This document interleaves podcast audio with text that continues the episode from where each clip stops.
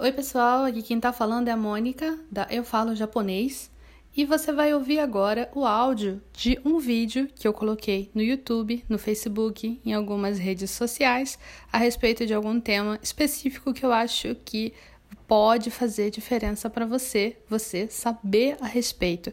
Eu espero que você goste. Vamos lá!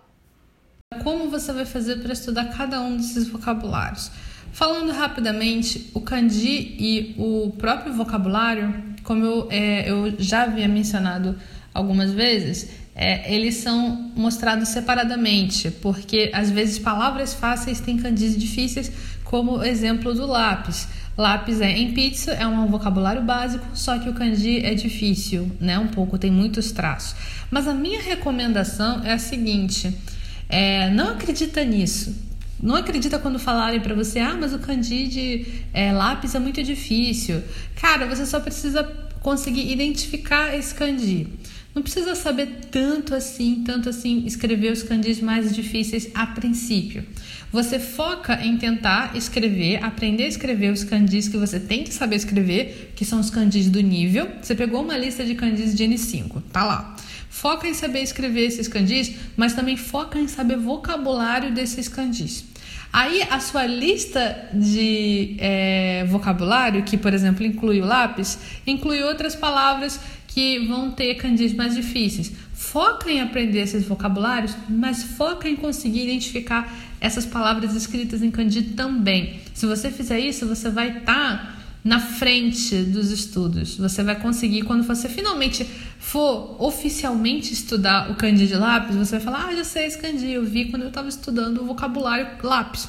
Eu acho que isso é uma coisa que facilita muito.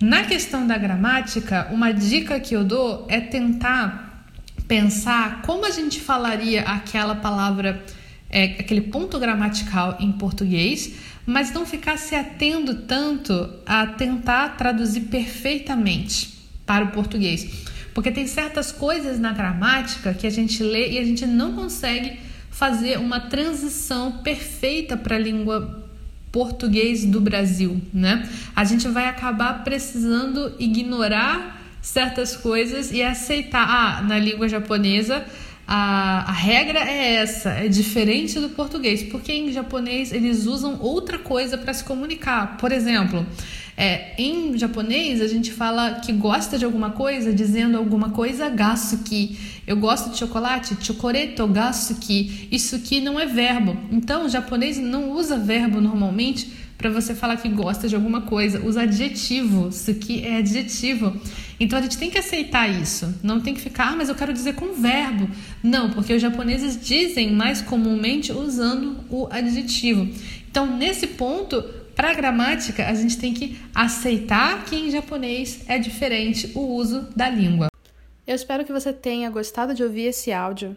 Se você gostou desse áudio, por favor, compartilhe com alguém esse podcast, alguém que você sabe que precisa saber essas informações. E se você tiver um tempinho, avalie aqui o podcast e faz um comentário. Eu vou adorar saber o que você achou.